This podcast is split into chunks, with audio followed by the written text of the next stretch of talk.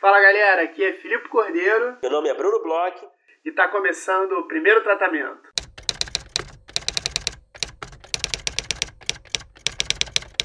Fala Brunão, tudo bem? Fala Filipe, tudo bem?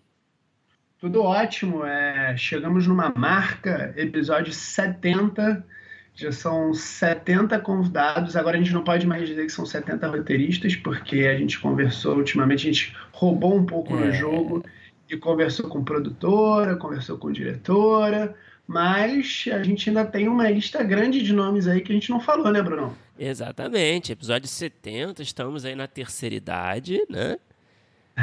Somos aí já um podcast senhorzinho. com suas limitações físicas, mas bem, mais que bem alimentado, que se alimenta corretamente, pratica suas atividades físicas regulares. Então, vamos viver bastante tempo ainda, tenho certeza disso. Isso, temos uma lista enorme de roteiristas que a gente ainda não conversou. Então, quem tiver o contato da Fernanda Young, mande mensagem para a gente, por favor. Contamos com os nossos ouvintes Fernanda Young está aí, né? É nossa, nós estamos nessa cruzada aí de conseguir a Fernanda Young no podcast. Estamos lançando a hashtag. Fernanda... Vamos é. subir né, para os Trending Topics. Fernanda Young no primeiro tratamento, por favor. Mas a gente vai conseguir um dia. Eu, sou, eu tô otimista, cara. Eu tô otimista. Eu acho que a gente conseguiu tanta gente boa que a Fernanda vai ter que tirar uma horinha para conversar com a gente, pô. pô, entendeu? Mas vai rolar, vai rolar em breve e, enfim, mas é verdade, tem muita gente que está na nossa lista aí.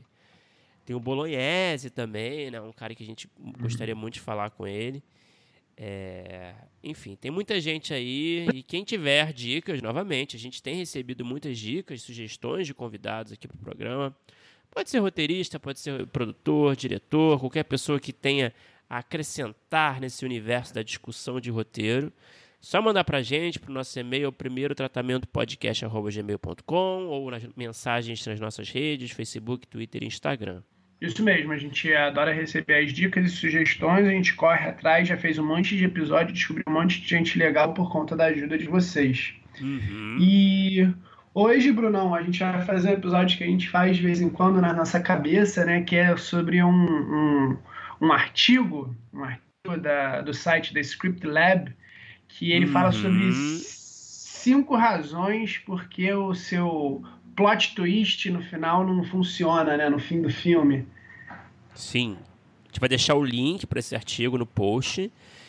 E tem assim, tem boas observações, é uma boa lista ali para você que está escrevendo seu roteiro, seu longa, é, seu piloto, você está procurando, você tem um twist que você quer fazer, uma grande reviravolta no final da sua história, mas você não sabe por que, que não está dando certo.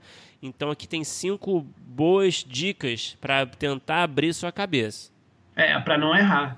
A primeira dica logo é, é uma dica que para mim não é só quando você quer fazer um plot twist. A primeira dica é você não sabe o seu final antes de começar a escrever. Por isso, isso vai ser um problema lá na frente.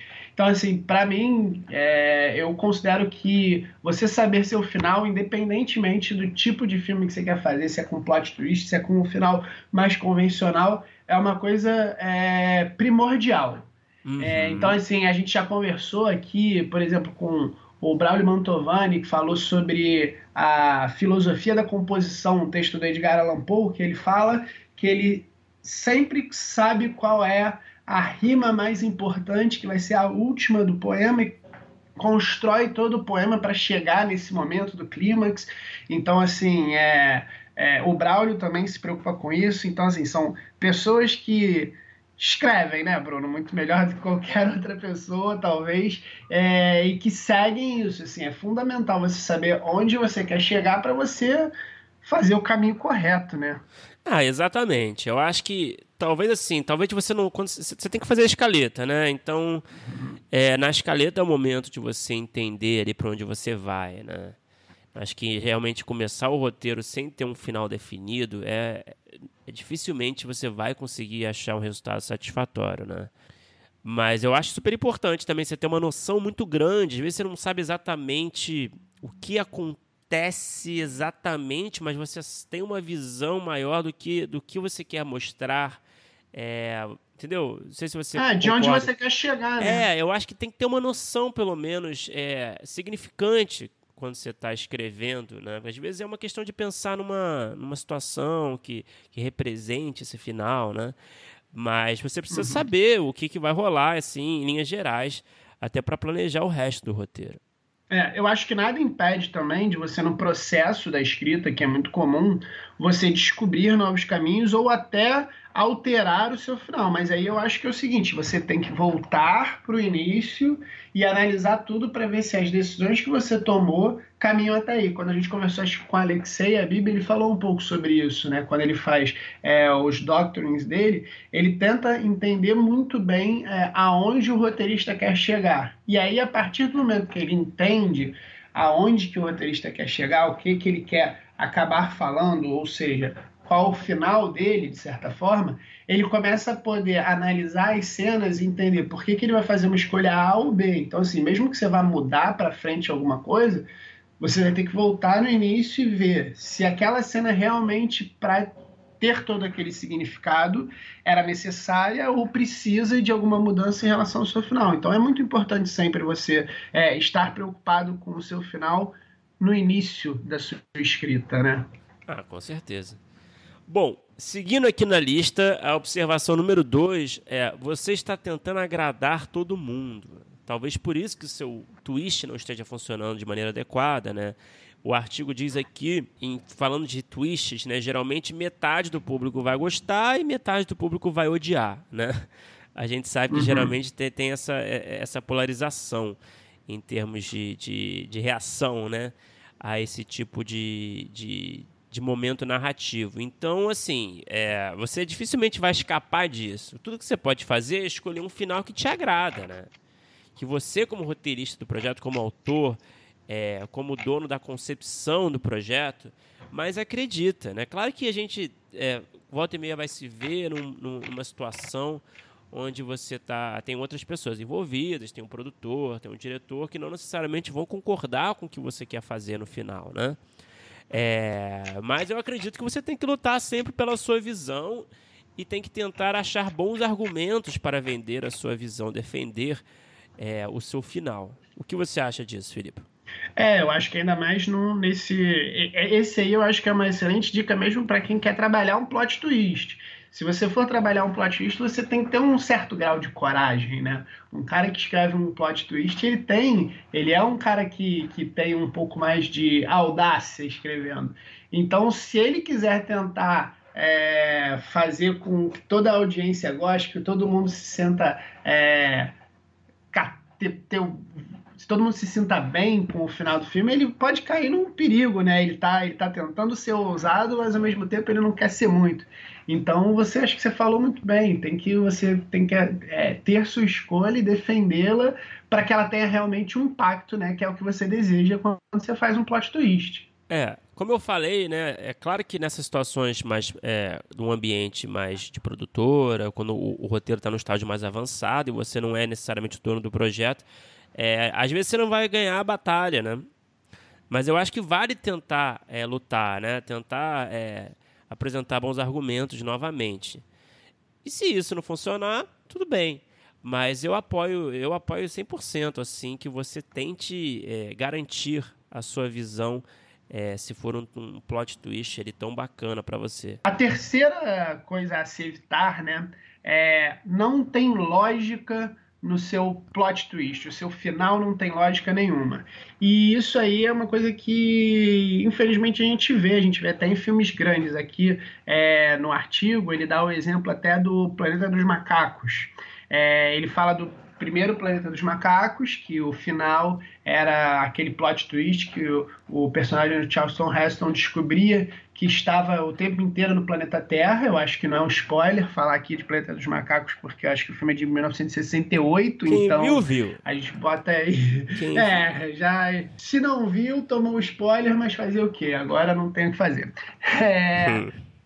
E, e, e, você descobre que ele estava o tempo inteiro. Era uma época que discutia se é, era Guerra Fria, bomba nuclear, não sei o que, era preocupação do tempo. E aí o Tim Burton foi, anos e anos depois, é, em 2001, fazer o remake do Planeta dos Macacos. Ele fez um filme bem parecido, porque agora tem uma trilogia nova do Planeta dos Macacos que é totalmente diferente, é bem legal.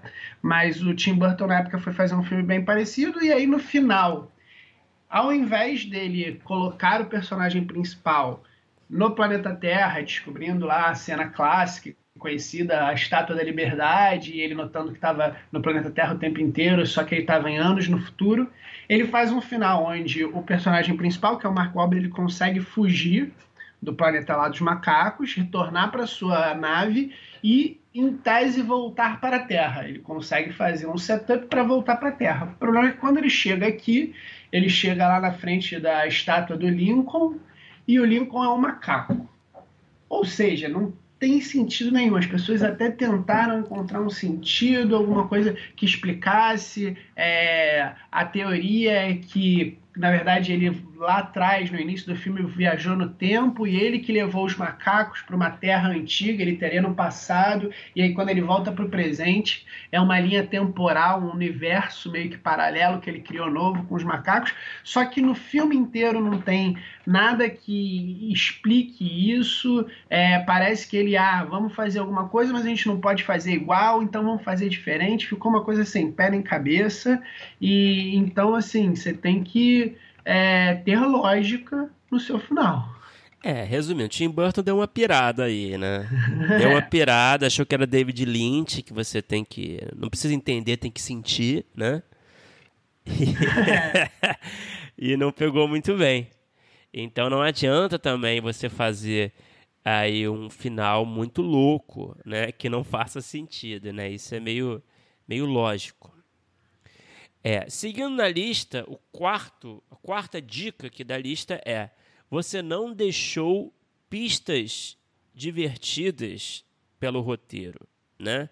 Ele até cita aqui o filme O Sexto Sentido, que todo mundo sabe que é talvez assim um, um filme que tem um dos maiores twists né, da história do cinema moderno, provavelmente. É uma referência, né, de plot twist hoje em dia. Que você funciona, fala plot né? twist, você pensa logo no Shyamalan, e fez sentido, né? É, o Shyamalan nem sempre ele consegue acertar, né, com o plot twist, né? Ele, ele se tornou essa pessoa, esse, esse, esse essa referência do, do Ele ficou twist. escravo disso, Ele né? ficou escravo, exatamente. Agora todo mundo espera isso nos filmes dele, né?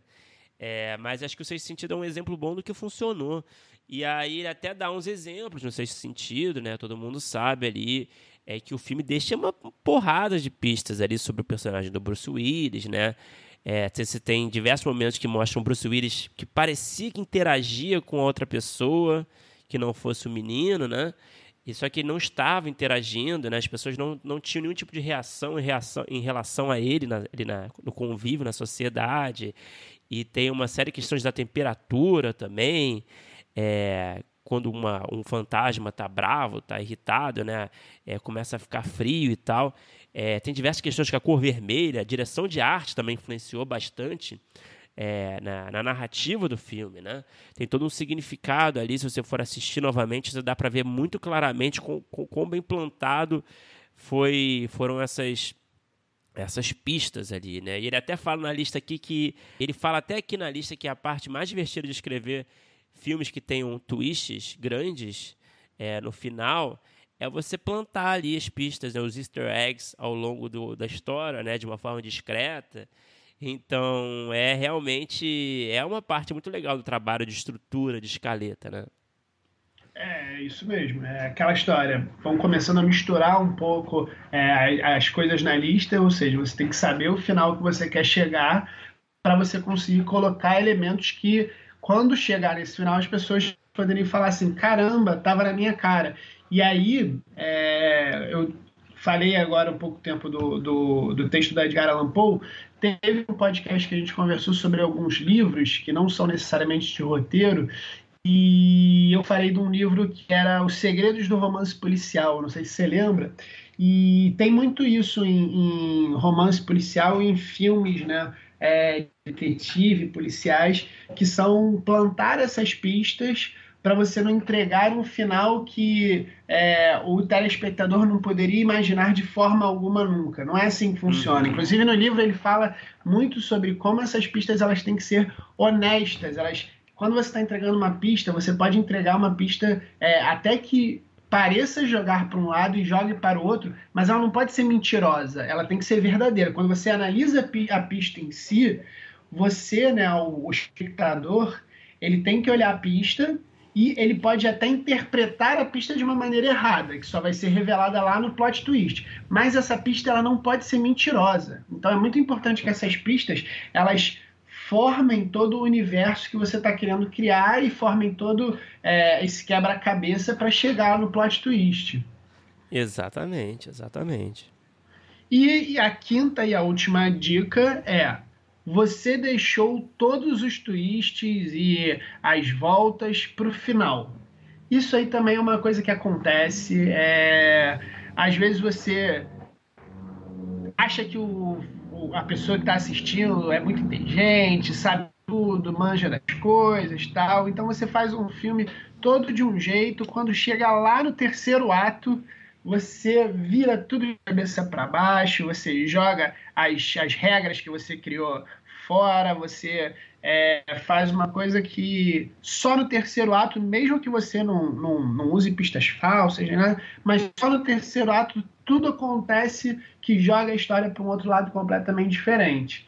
Isso também não é bom, porque você, na verdade, está, de certa forma, enganando né, o seu, uhum. a pessoa que está vendo o filme é, você é, tem que revelar algumas partes pequenas do que pode acontecer. Você não pode deixar tudo para o final, porque se você deixar tudo para o final, é, seu filme até perde uma questão de unidade mesmo. Ele fica esquisito, né, Bruno? Sim, e aí é o famoso caiu do céu esse final, né? Muitas vezes um Deus ex machina, né? Então você sai frustrado do cinema, você fica, porra, que porra de final foi esse? Então, realmente, quando não está bem costuradinho na história, fica dá muito essa impressão. Então, isso é crucial, talvez. Acho que uma das dicas mais importantes dessa lista é você realmente ser mais prudente na hora de administrar os seus twists, né, suas viradas, suas plantadas de informações de forma bem discreta, conduzir o espectador para um caminho, depois conduzir para outro, enganar, manipular, né, mais que tudo, talvez, né? O uhum, roteirista faz um trabalho de manipulação quando ele está lidando com, com reviravoltas grandes, né? É isso mesmo. E você não pode querer de uma vez só jogar tudo na cara do seu é, espectador e querer que ele compre é, no terceiro ato, no fim do filme. Isso aí é um erro que você não pode cometer. Exatamente. Bom, então tá aí. Tá no esse artigo do Script Lab que a gente acabou de falar, tá no post do episódio de hoje e espero que ajude muitos roteiristas que estão aí frustrados, estão aí quebrando a cabeça para encontrar um final e refletir se está funcionando mesmo. Então eu acho que tem boas dicas aí. É isso mesmo. E Bruno, antes da gente entrar no nosso episódio, é... eu queria que você reforçasse o convite para os nossos ouvintes, porque o BO, o filme premiado filme do Bruno Bloch, para quem não sabe, ah. é, vai passar agora, né? Semana que vem. É, quem está escutando na quarta-feira, no dia que esse episódio vai para o ar, vai passar. É terça-feira que passa na PUC, Bruno? Exatamente. Obrigado, Felipe. Eu estava até esquecendo. Muito obrigado por lembrar. Vai ter uma sessão. Eu já mencionei no episódio anterior, da semana passada. Vai ter uma sessão especial do BO filme que eu escrevi, produzi com muitos colegas de coração, com muito carinho, com muito suor. Uma comédia de baixo orçamento, BO quer dizer baixo orçamento, no caso. E o filme vai ter uma sessão especial na PUC Rio, no dia 2 de abril agora. Está chegando, às 9 horas da manhã, na sala K102. É, vou estar tá lá, o Daniel Belmonte e Pedro Cadori, que dirigiram o filme, também vão estar. A Clélia Bessa, também professora da PUC e também distribuidora do filme pela Racor, vai estar lá. E também o Jorge Salma, do elenco, e outros atores também estarão. É, a mediação do Sérgio Mota, professor ali super querido por muitos alunos da PUC. E, bom, Tá feito o convite para quem estiver no Rio, não, não é pago é de graça, você não precisa ser aluno da PUC para ir também é aberto ao público. Então é isso, está feito o convite novamente e, pô, quem puder ir será muito bem recebido. E também, pô, quero conhecer essa galera que escuta a gente, mostrar esse filme que a gente tem tanto orgulho. É, boa, boa dica. É, eu já vi, vou tentar ver de novo, porque sempre é uma delícia ver o filme. E lá na PUC é super legal também voltar à PUC. É, Você parabéns gosta de voltar? Assim, nesses... Ah, vou, voltar assim nesse esquema de é, sem compromisso Revisitar nenhum, o seu passado. Você gosta? dar uma passeada bucólica ali, visitar o bosque. Hoje em dia eu fico meio triste porque não existe mais o Pires, que é um lugar que eu passei boa parte não da minha vida universitária. Não existe mais o Pires, acabou o Pires. É mesmo? Fechou já faz um tempo, cara. Eu, eu, acho que deve ter uns dois anos já. Um ano, pelo menos um ano já tem que não tem o Pires mais. Eu não sei se fizeram um substituto, não sei se o substituto é a altura, mas esse bastião aí da PUC não existe mais. Então, é um dos lugares que eu passei mais tempo em termos de universidade e não existe mais. Então, Ficar bebendo um o dia todo, né? Matando aula, safado. não, depois da aula, depois da aula, Bruno. É, aquela happy hour, né? Fazer aquele happy hour. Um happy hour. Em tempos que a vida era mais simples, né? Cara, aquela que época... não voltam mais. Ah, era muito engraçado aquela época, né, cara? A gente era Uhum. mais jovem, tinha ali. Tudo era possível, né? É, o mundo estava se oferecendo para nós. Começo de e- faculdade, né? Você fica lá, assim, meio. curtindo mais a experiência, né? É, Você isso não tá mesmo. pensando assim nos Uhum. primeiros períodos, assim. Você não fica pensando muito no seu futuro. Você tá lá, sabe? Você tá É, lá, você tá curtindo, curtir a tá experiência. tendo aula, tá curtindo, conhecendo gente. Aí depois começa a ter essa pressão do estágio, né? É. Que aí você fica mais paranoico. Você tava relaxadão e do nada você fica neurótico. Preciso conseguir um estágio, senão eu tô fudido.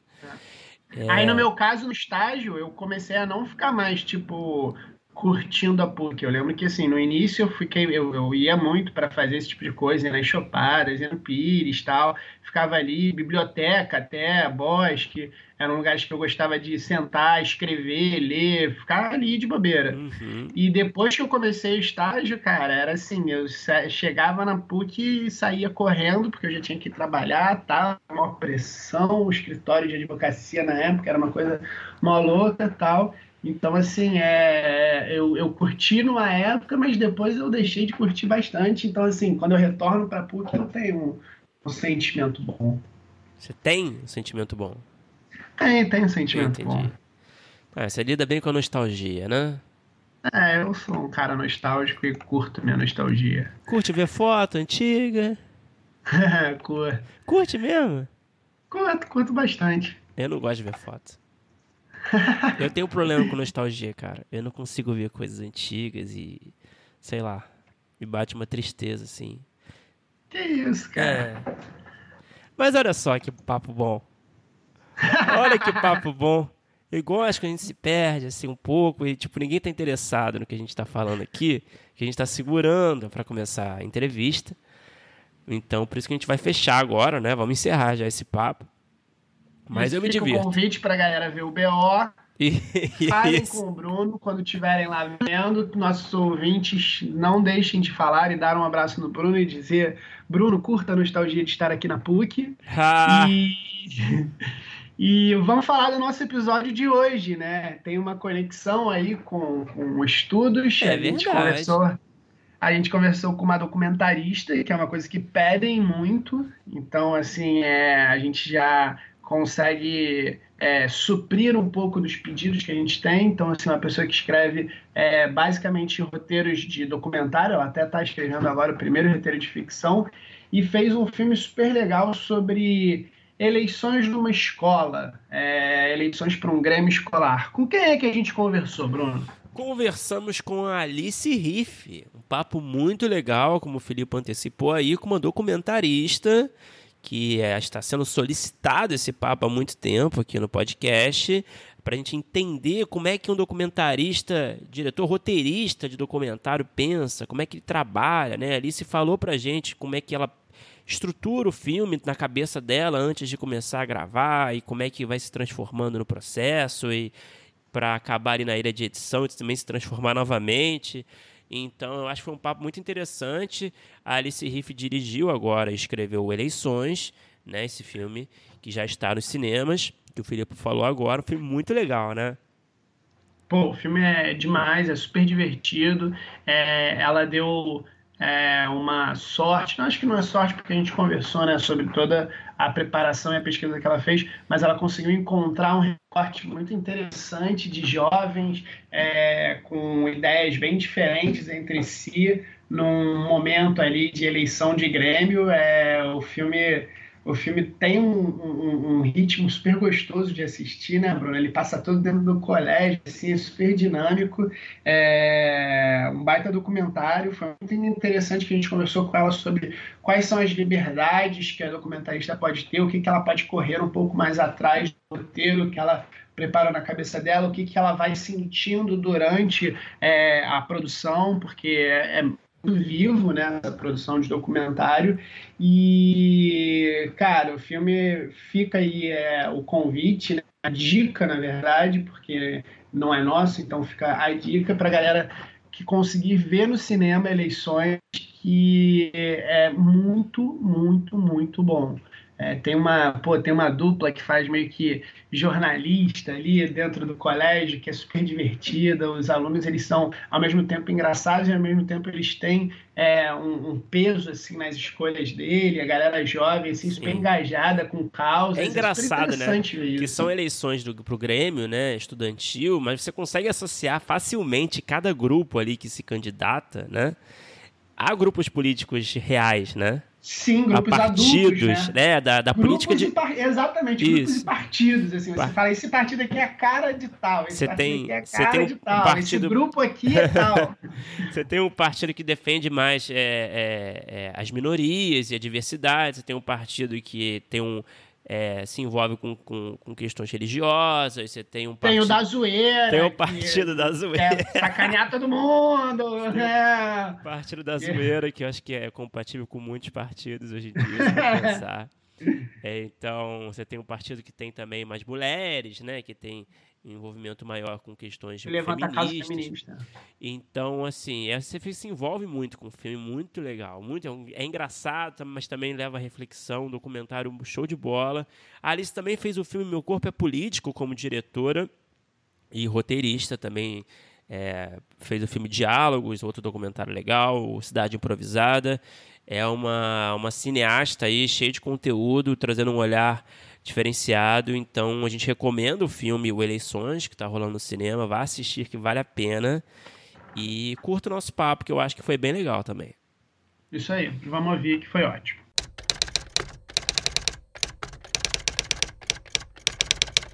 Alice, para começar, como é que você foi parar no mundo dos documentários? Né? O que, que te fascina tanto nessa forma de fazer cinema? Olha, eu comecei desde adolescente assim, eu já me interessava pelas questões do mundo, assim. É, e aí eu fui estudar ciências sociais e me lembro de na faculdade achar super interessante tudo aquilo que eu estudava, que eu lia, que eu aprendia, que os professores falavam nas aulas. E eu tinha uma reflexão tipo, caramba, mas isso não chega nas pessoas, sabe? As pessoas comuns, isso não sai aqui desse desse mundo acadêmico, que não era uma coisa que me interessava, sabe? Uma produção acadêmica e tal. Eu queria eu queria tirar todas aquelas ideias, aqueles conceitos e, e, fazer uma reflexão da sociedade, mas de um jeito, com uma linguagem que comunicasse com um número de pessoas maiores, sabe? Eu achava que a, a linguagem acadêmica sempre foi difícil para mim, inclusive.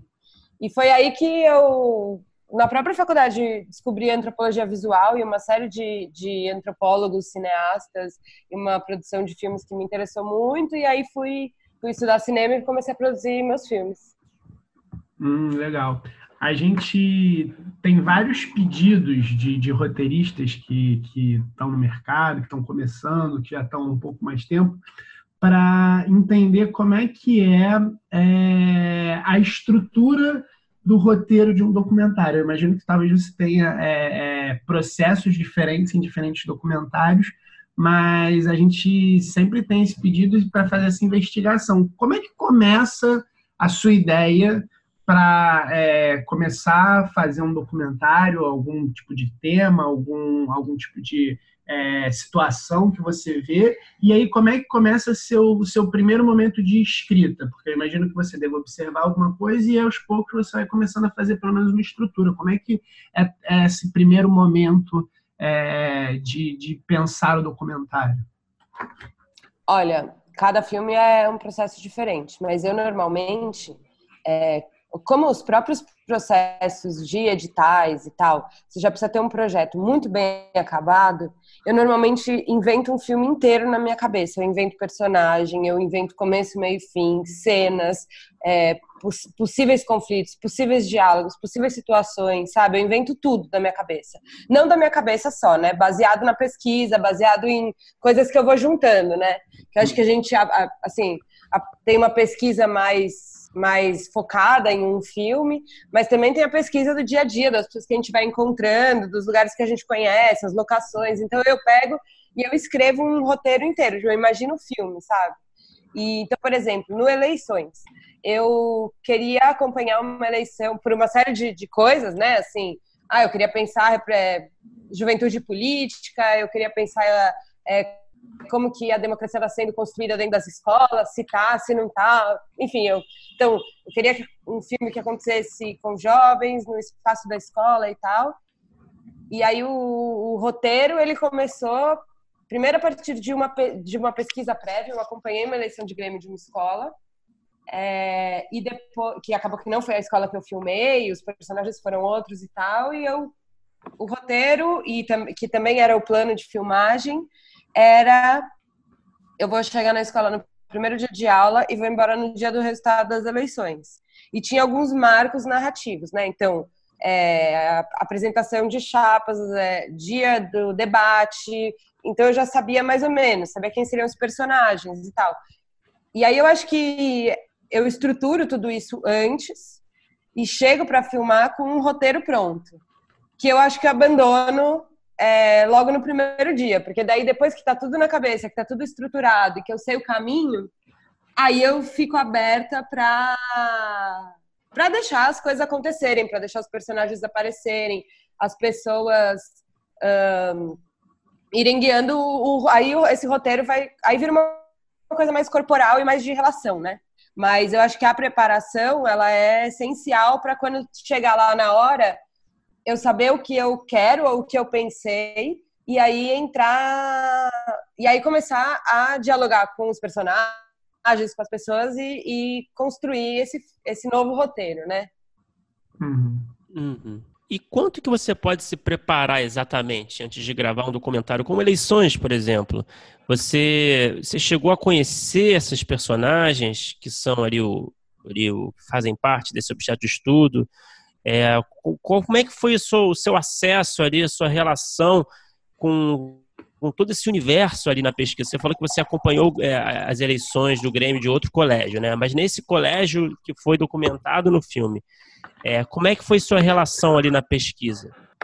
É, então, nessa escola, ó, eu vou dar dois exemplos. Primeiro, eu queria já desde o começo, era uma coisa que estava no roteiro, eu achava que um personagem muito importante numa cobertura de, mídia, de eleição é a mídia, né? Então eu uhum. queria que tivesse uma mídia no filme, né? Que seria feita pelos próprios alunos.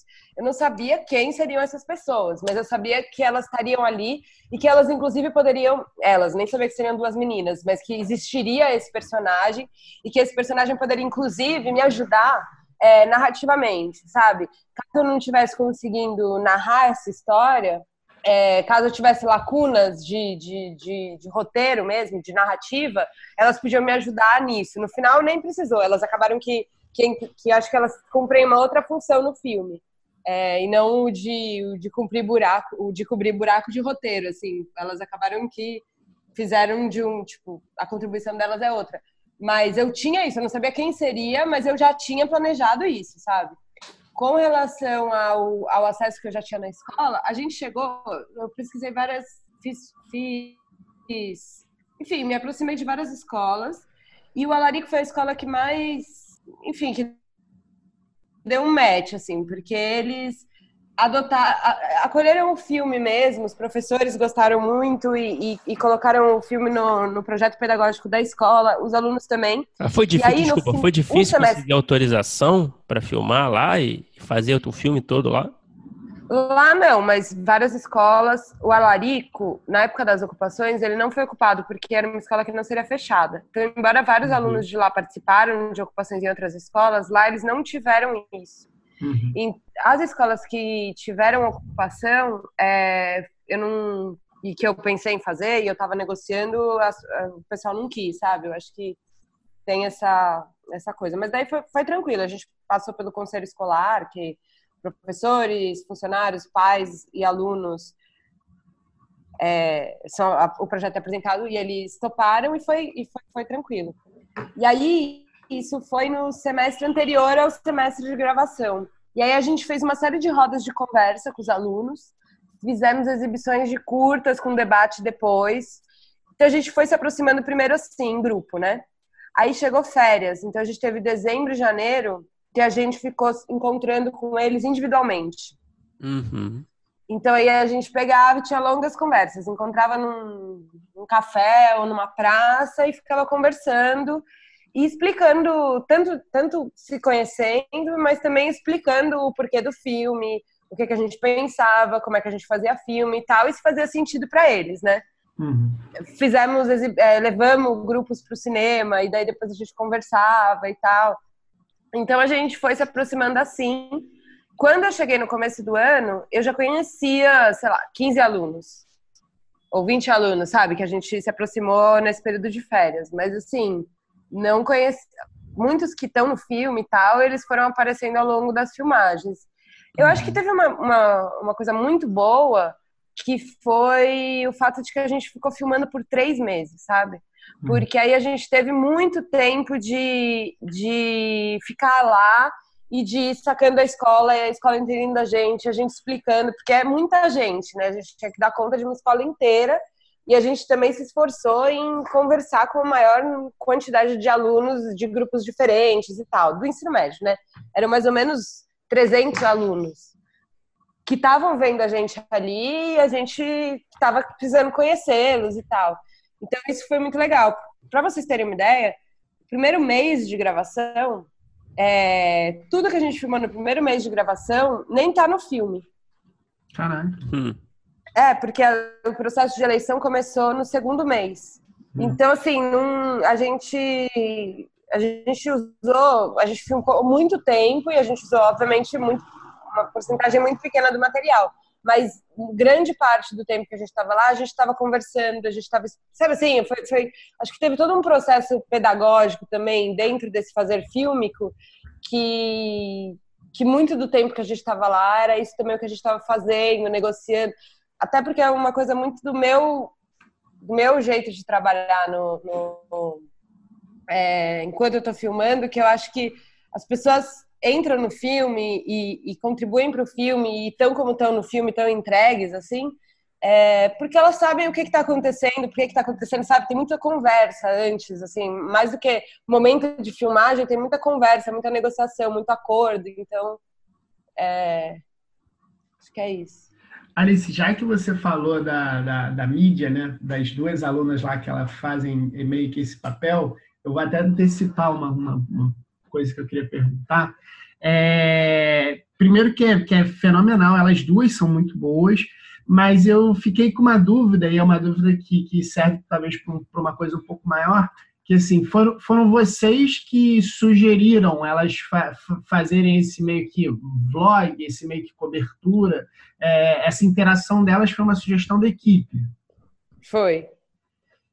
E aí, qual, qual que você acha que é, se é que tem, os limites dos documentaristas de, de direcionarem ou de, de intervirem, de certa forma, é, na história para, por exemplo, encontrar é, essas duas que viraram meio que as, as é, quase que coluna social ali das eleições que ficou ótima, uma coisa incrível, mas eu fiquei me questionando em relação a isso, assim, o quanto que a direção pode intervir no que é real ali.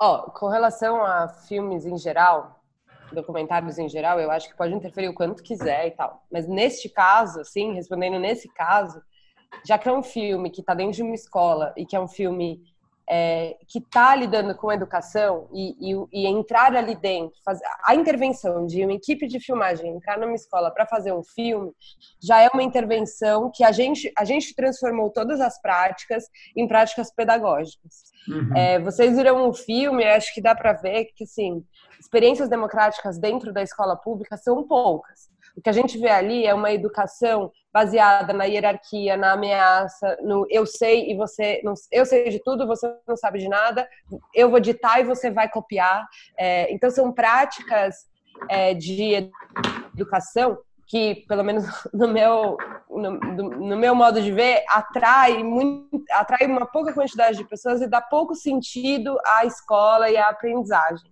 Então, a gente entrou ali sim, para fazer um filme, mas também é, com uma crença absoluta de que os, o, de que você participar, de que ter uma eleição de Grêmio, de que ter atividades, todas essas atividades que estão ali filmadas, elas elas trazem uma série de aprendizagens para os alunos.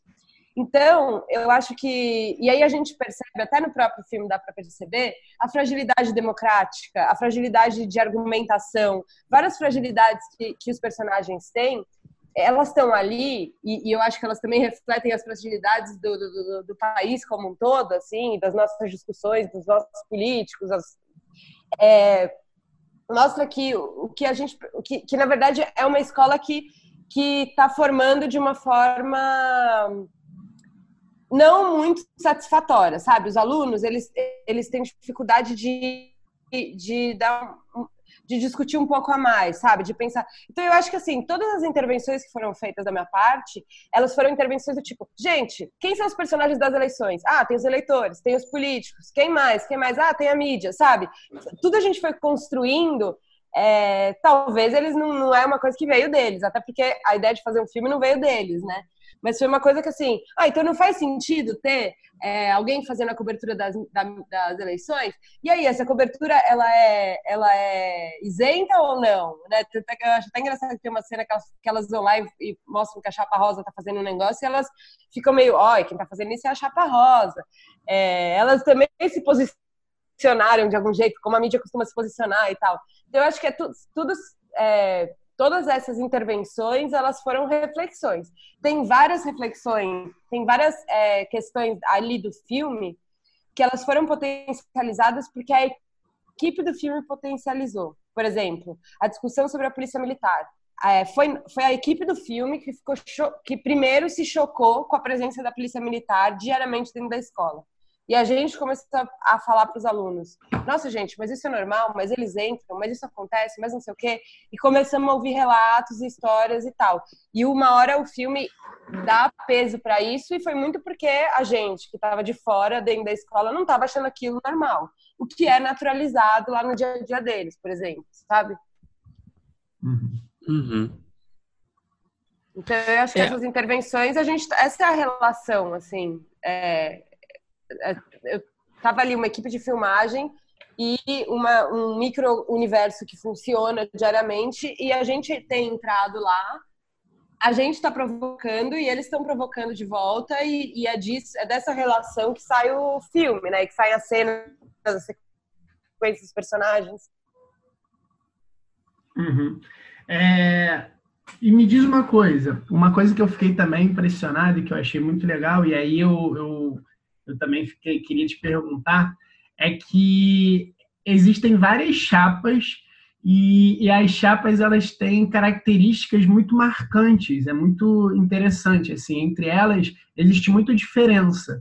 É, também foram vocês que ajudaram de alguma forma a, a, formar as chapas, ou vocês fizeram uma pesquisa e sabiam que aí vocês poderiam ter é, essas chapas tão diferentes entre si, porque é, eu, quando eu estava vendo, assim, eu fiquei, eu fiquei até bem contente, que eu, imagino, eu imaginei, assim, na época de colégio, é, não tinha tanto essa, essa, esse envolvimento assim político e de Grêmio e tal. E eu aposto que assim tem chapas que na minha época de colégio com certeza não existiriam. Por exemplo, a chapa que eu acho que eu e Bruno até torcemos mais, que é aquela da diversidade e tal, seria uma coisa que uhum. talvez na minha época de colégio é, não existia ainda uma discussão e até uma maturidade para os próprios é, é, LGBTQ, é, ou então a galera mais à margem, assim, ter até coragem de criar uma chapa e tentar uma eleição tal. E, e, e esses recortes ficaram muito legais. Parece quase ficção, assim, parece que escolheram, vamos escolher, assim, uma sim, uma sim, uma sim, porque cada uma vai exacerbar as diferenças entre umas e as outras. Cara, ficou incrível isso. Eu queria saber como é que foi que vocês chegaram nessas chapas assim tão diferentes. É, não, então, as chapas não foi, não foi, eu não sabia. Eu lembro que, assim, eu cheguei na escola, eu, eu sabia que todo ano tem eleição de Grêmio no Alarico, assim, nos últimos anos, porque o Anderson, que é o professor de sociologia, que foi quem abraçou o projeto e tal, falou, não, sempre rola, eu organizo, e só que assim, é isso, no começo do ano a gente tem que ficar fomentando o... aquecendo eles e falando, vamos fazer, vamos fazer, vamos fazer. Então, assim, eles... A gente achava que ia ter eleição, mas eu não sabia quem seriam as chapas. A, Lady, a, a Leidiane, o pessoal da chapa Mais Diversidade, por exemplo, eu só fui conhecer em março, já estava um mês lá na escola, eles apareceram porque formaram a chapa, era um, um, uma sala que eu não conhecia, e a chapa ID também não conhecia. Conheci porque descobri, ah, tem mais uma chapa que se formou. É, e foi, isso foi super natural. Eu mesma, conversando, eu sempre falava assim: olha, eu quero fazer um filme que vai acompanhar a eleição de Grêmio de vocês. Mas assim, gente, se vocês não quiserem fazer a eleição, tudo bem, porque tem várias maneiras de, de, de se organizar na escola, né? Porque na, em outras escolas é, que eu fiz pesquisa, que eu conheci, tem outros modos, né, de, de você ter um grêmio. Então, assim, ah, não é por eleição, é por grupos de trabalho, é por é um grêmio livre, é, que todo mundo pode, que quiser pode participar, pode propor projeto e tal. Eu, que eu acho que poderia até ser mais interessante, mais efetivo, assim, sabe? Do que um processo de eleição. Eles que acabaram que entraram nesse esquema de eleição e tal, e montaram as chapas, mas eu não tive. Aí eu não tive interferência. Inclusive, acho que eu nem seria tão criativa para montar as chapas e os personagens que apareceram e tal. tipo, é engraçado que no meu projeto inicial, se perguntaram antes do roteiro e tal, no meu projeto inicial, que foi baseado num, num, num Grêmio que eu conheci, numa eleição de Grêmio que eu conheci em 2016, eu achava que teria uma chapa de esquerda e uma chapa de direita. Eu jamais ia achar que. Daí é, é louco, né? Ver como quando passam-se alguns anos, como é que se organizaram essas chapas e como é que o, como é que o pessoal, né, como que eles se, se organizam e se dividem em grupos dentro da escola, né? Tipo, uma uhum. chapa cristã eu nunca tinha, eu não tinha imaginado ter no meu hum. sabe? É, Alice, e a questão da espontaneidade, né? A gente sabe que quando você coloca uma câmera na frente de uma pessoa, é, o risco de, de, de sumir a espontaneidade é muito grande. Agora, quando você fala de crianças, adolescentes, imagino que o risco seja ainda maior, né? Porque tem uma questão de maturidade, geralmente, o adolescente ele tem assim uma certa, uma certa disposição a querer aparecer, né? Enfim, como é que é? Como é que é esse desafio de você controlar essas personagens nesse ambiente documental para deixá-las o mais é, naturais possível? Oh, eu acho que uma, uma das coisas é até o que eu já falei um pouco antes, é essa coisa de conversar bastante e, e fazer com que eles se apropriem do filme, sabe? sabe saibam exatamente o que estão fazendo, por que estão fazendo. É, eu acho que também tem uma coisa de, por serem adolescentes, é o momento que você está construindo sua identidade, né? Então, assim, você está escolhendo suas roupas, está escolhendo seu jeito de falar, com quem você quer andar, com quem você não quer andar, com quem você quer aparecer, com quem você quer se distanciar. E eu acho que a gente potencializar isso, é, a, gente, a câmera potencializa isso, assim. Outra coisa também, eu acho que você tem ali um monte de, criança, de adolescentes, jovens, crianças, extremamente potentes, extremamente criativas, com sede de aprender, né? um momento em que tudo é novo, que, que, a curiosidade é muito grande, e uma escola que, que explora muito pouco essas potencialidades. Então a gente está lá com adolescentes que estão seis, sete horas do dia deles presos dentro daquele lugar sem muito o que fazer, que é uma pena, sabe? Mas um monte de aula vaga, uma educação física que não tem bola, uhum. é, coisas assim. Então, a gente chegou com um grande jogo, sabe? Que ocupou, é, que ocupou crianças extremamente criativas, potentes. Eu acho que assim é, é o que eles estão ali, eles estão indo ali todos os dias para que façam alguma coisa legal com eles, sabe? Para que a cabeça deles pense, que, que, que que eles façam reflexões, que eles dialoguem, que eles discutam e tal. Então eu acho que teve isso também, assim. Eles estavam ali para aprender e a gente deu uma grande brincadeira que eles entraram nessa brincadeira porque eles começaram a ver sentido naquilo, né?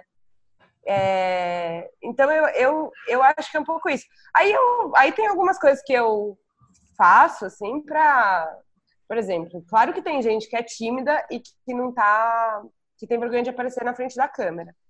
Só que tem gente que eu percebo que é tímida, que tá meio assim, mas que quer fazer parte, que quer aprender. Porque tem uns que não querem também, eu não vou, né, eu converso e tal, não, mas que não tá afim, beleza.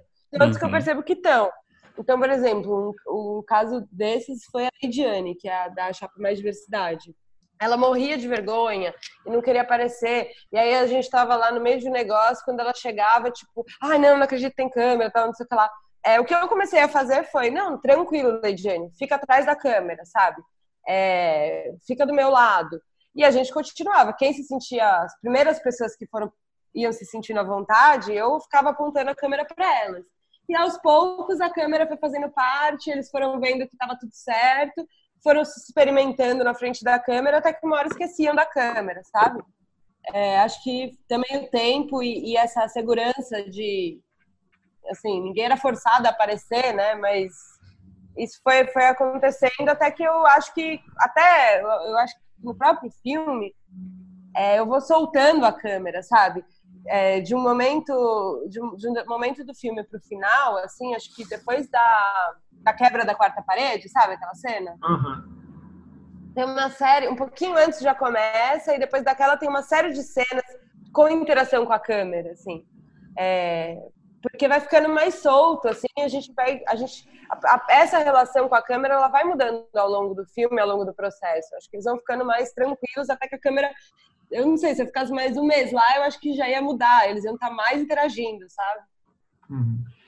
É, me diz uma coisa em termos de seu processo. Você faz, você falou bastante assim sobre como foi o antes, assim, você costuma até por conta dos editais fazer esse roteiro é, durante você joga fora completamente esse roteiro e você tem é, é, uma ideia mais ou menos do que você quer, ou você fica preocupada com certos direcionamentos? Você tem alguns objetivos durante de lugares que você quer chegar enquanto você está fazendo o filme? Ou não? É uma coisa mais livre, você deixa a câmera e, e espera ver o que, que vem? Não, não jogo fora. É, só não fico presa, né? Porque a partir, de, beleza, construí tudo, pensei tudo, me organizei o máximo que deu, até porque preciso explicar para o campo, por exemplo, assim, ah, vamos ter é, muitas cenas dentro de sala de aula. Então, eu falo com o diretor, com a de fotografia assim, ó, talvez acho que é bom a gente ter duas câmeras, uma para o professor e uma virada para os alunos, para ter plano e contraplano. Então, assim, acho que essas, essas programações elas servem até para a gente é, pensar conceito de fotografia, pensar som, quanto, quantos microfones a gente, a gente vai precisar, blá. É, o que enfim, possíveis conflitos, possíveis é, situações, possíveis sequências, o, o que, que, é legal de filmar, o que, como que é, sei lá, vou filmar fora da escola, se sim, como, o que, etc. Aí o que eu deixo de fora são, na verdade, os personagens fictícios, as capas fictícias. Daí eu, aí eu, com toda essa minha, com toda, com todo esse planejamento, daí eu acho que eu tô pronta para ir de encontro com o real, né? Para ir de conta, ir de encontro com, com o que é o mais legal de tudo, que é o que eu não sei o que vai acontecer. É, e aí também neste processo do eleições as coisas iam acontecendo, as chapas iam surgindo, é, as questões na escola e tal. Eu, a partir do, do, momento que eu ia é, me aproximando dessa realidade ali, eu ia ajustando o roteiro. Aí de uma forma mais oral, assim, com a Vanessa, que fez o roteiro junto comigo. Toda, a Vanessa não participava do set, mas todo fim de, de filmagem, toda noite eu ligava para ela e a gente ficava horas conversando, assim, ah, hoje aconteceu isso, aconteceu aquilo, apareceu tal personagem. Muitas vezes a Vanessa ia, por exemplo, apareceu uma pessoa lá, um personagem. Falava, Vanessa, olha, é, apareceu é, tal chapa, o líder da chapa é fulano. A Vanessa ia no dia seguinte na escola e conversava com ele individualmente, para entender quem ele era, o que, que ele fazia, o que, que ele gostava, entendeu?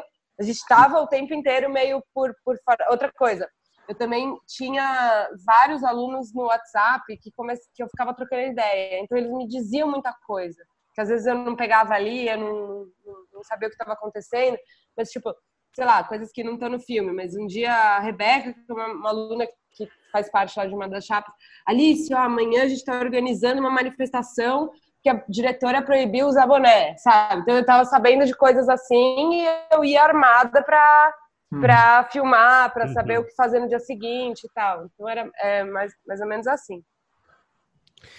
É, Alice, você falou muito do, do, trabalho de preparação, todo esse trabalho de previsão narrativa e também né, durante a gravação, mas a gente sabe, a gente imagina que, o, o, que muito do trabalho também de roteiro em documentário acontece no pós, né? Na, na uhum. ilha de edição. Queria que você falasse um pouco do, do, do processo nesse momento da ilha de edição, da montagem. É, como é que é esse desenvolvimento, a evolução do roteiro nessa etapa do processo? É, que daí também é, acho que é isso, né? É, começa tudo do zero, mais ou menos, de novo, né? A uhum. gente, da, desde o, no, o começo do projeto, eu pensava assim, que era fazer um filme sobre eleições, as eleições coletivas e individuais, sabe? De, desses adolescentes que estão se formando e tal, nesse momento de, de coming of age, né, que se fala e uhum. tal. É, a gente filmava de manhã na escola e à tarde fora da escola com os alunos. A gente tem, por exemplo, um personagem, por exemplo, que era o Thompson, que estava até ontem teve a pré-estreia, ele estava, ele falou e tal, ele não aparece em nenhum momento no filme, porque foi um menino que a gente conheceu antes da, das filmagens, antes, né, quando eu estava na parte da pesquisa. Ele repetiu, é, repetiu o Diano e não conseguiu vaga no, no, no Alarico. Então, a gente começou o filme e o Thompson estava buscando vaga. Então, foi um personagem, e é muito amigo de todo mundo ali e tal. É um personagem que, tipo, para mim era super importante, porque ele aparecia só fora da escola, sabe? É, sem uhum. conseguir vaga nesse processo de, de que estão fechando as escolas públicas de bairros melhores, bairros mais nobres e tal. Acho super importante. Isso é uma discussão super importante. A gente filmou, por exemplo, o Jackson, que é o menino que fala da quarta parede. A mãe dele é, é carroceira e é aluna da escola à noite. E a gente também acompanhou ela, porque a gente entendia também que legal a eleição de Grêmio, mas e os alunos que não participam dessa eleição, né? Os alunos que estão ali na escola, mas que estão trabalhando, que estão preocupados com outras coisas, isso a gente era importante. Enfim, uma série de coisas foram mapeadas. Quando a gente chega para montar, a gente chegou num primeiro corte de quatro horas e que, tipo, a gente não tinha o que cortar, sabe? Porque tudo era incrível. A gente, a, a história do, do, Thompson, que eu contei, a história da Fabiana, não sei o quê, nanana. E aí a gente começou, teve também uma outra coisa, que eu tinha um apego, né, muito grande por um ou outro aluno. O Yuri que montou, ele não conhecia ninguém. Eu cheguei para ele falando, assim, chamando todo mundo pelo nome, sei lá, umas 60 pessoas pelo nome, e ele ficou doido porque ele não conhecia ninguém. E ele foi conhecendo esses personagens, vendo, vendo o material.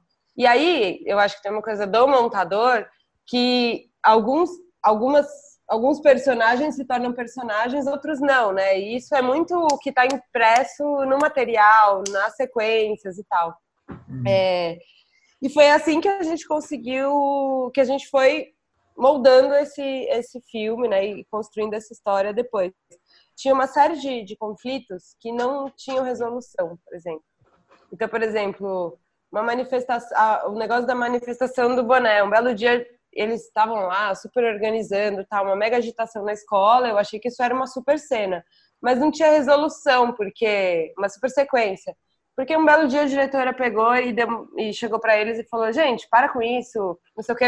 Tipo assim, ela deu uma apaziguada porque estavam causando demais, sabe? Uhum. E aí ela liberou o boné. Não teve manifestação, não teve nada, sabe? Então, assim, eu fiquei muito tempo com isso e tal. Então, eu acho que foi tudo uma coisa que você começa a ver no material, o que, que fica e o que não fica. E aí a gente teve que fazer algumas escolhas muito, muito decisivas, assim para fechar um filme num tempo razoável e tal, que foi a gente tirou tudo que tinha fora da escola, todas essas, essas eleições individuais ficaram de fora e a gente acompanhou e aí só a gente acompanhou a, eleição, o processo de eleição, sabe?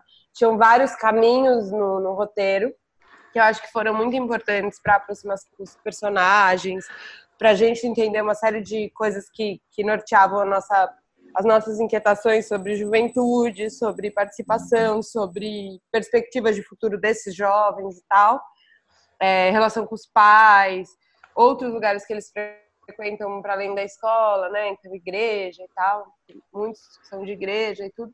Isso tudo acabou que ficou, assim, foi importante, mas ficou de fora. Isso foi tudo decidido na montagem. O filme mudou muito na montagem. Uhum.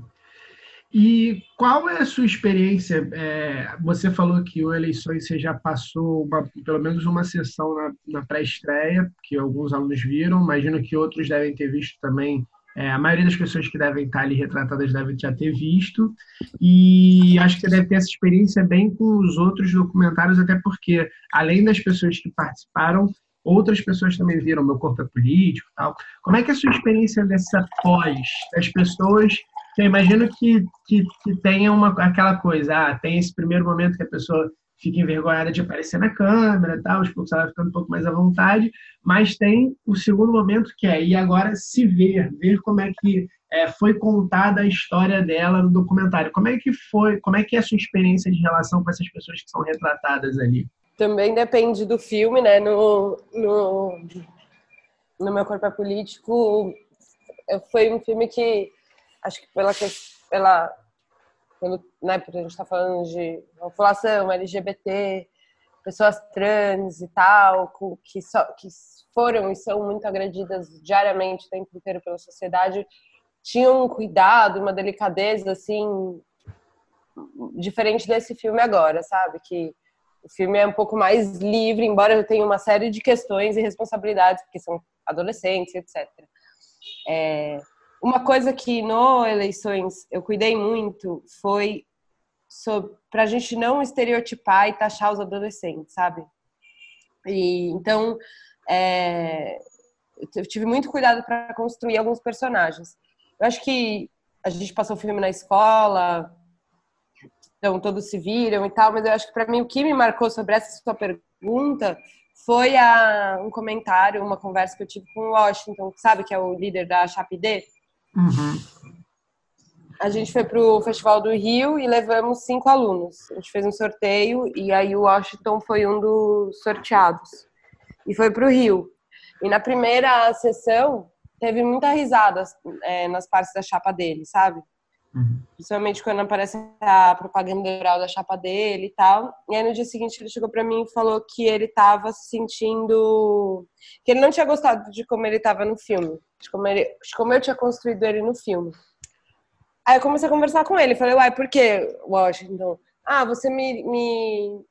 Você me colocou lá como uma pessoa que, que era autoritária, que parecia que todas as chapas etapas era muito mais divertido, todo mundo era muito mais amigo, e eu não, eu só eu falava, não sei o que, não, né?